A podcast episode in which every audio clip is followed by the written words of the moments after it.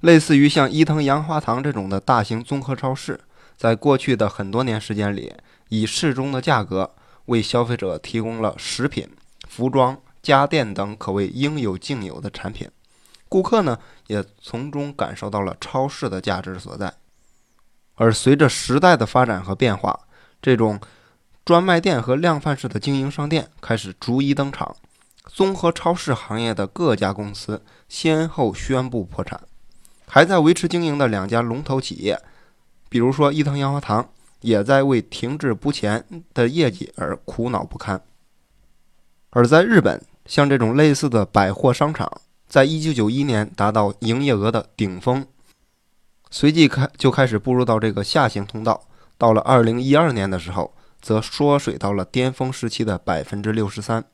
目前几乎所有的百货商场都由同样的商家陈列着同样的品牌，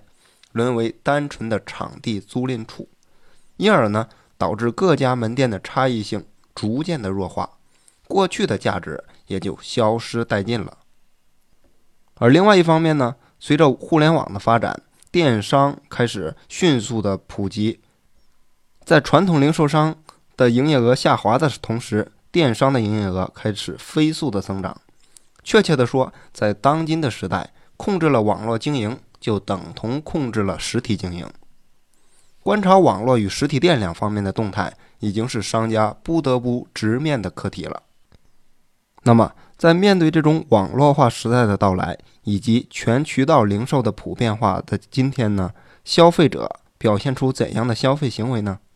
世界虽然在变化，但消费本身并未发生改变，只不过是出现了一种新的购物选项罢了。伊藤洋华堂从2001年的时候就开始接受网络订购，主要是从寄存的超市送货到个人的住宅。虽然这一订购方式在逐渐扩大参与门店。和送货区域的过程当中，处于连年亏本的状态，甚至有人评论网络超市的模式不可能盈利。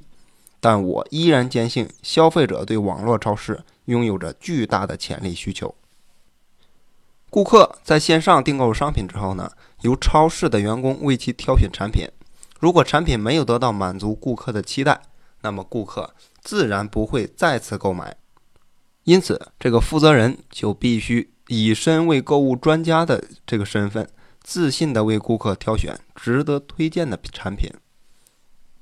过去，这个顾客在实体店购物的时候，选择产品是自己的任务；但是在网络超市订购的话，那么则是由熟悉产品的卖场员工代为挑选，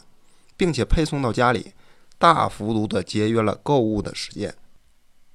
而从人的心理角度而言，必然会更加倾向于便利的服务。那么，另外呢，如果顾客在网络超市订购之后收到了超出预期的产品，则会提升他们对店铺的印象和忠诚度，形成良性的循环。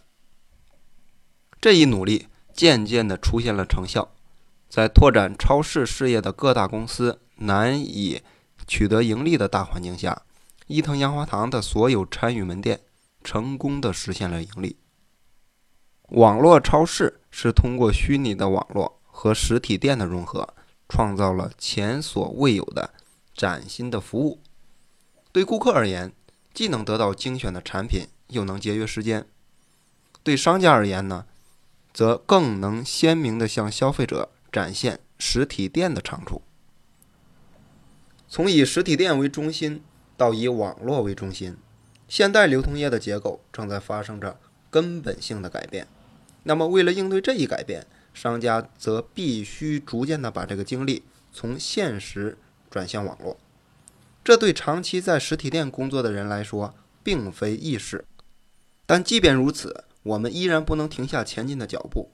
因为正如网络超市诞生一样，巨大的转变往往始于日积月累的努力。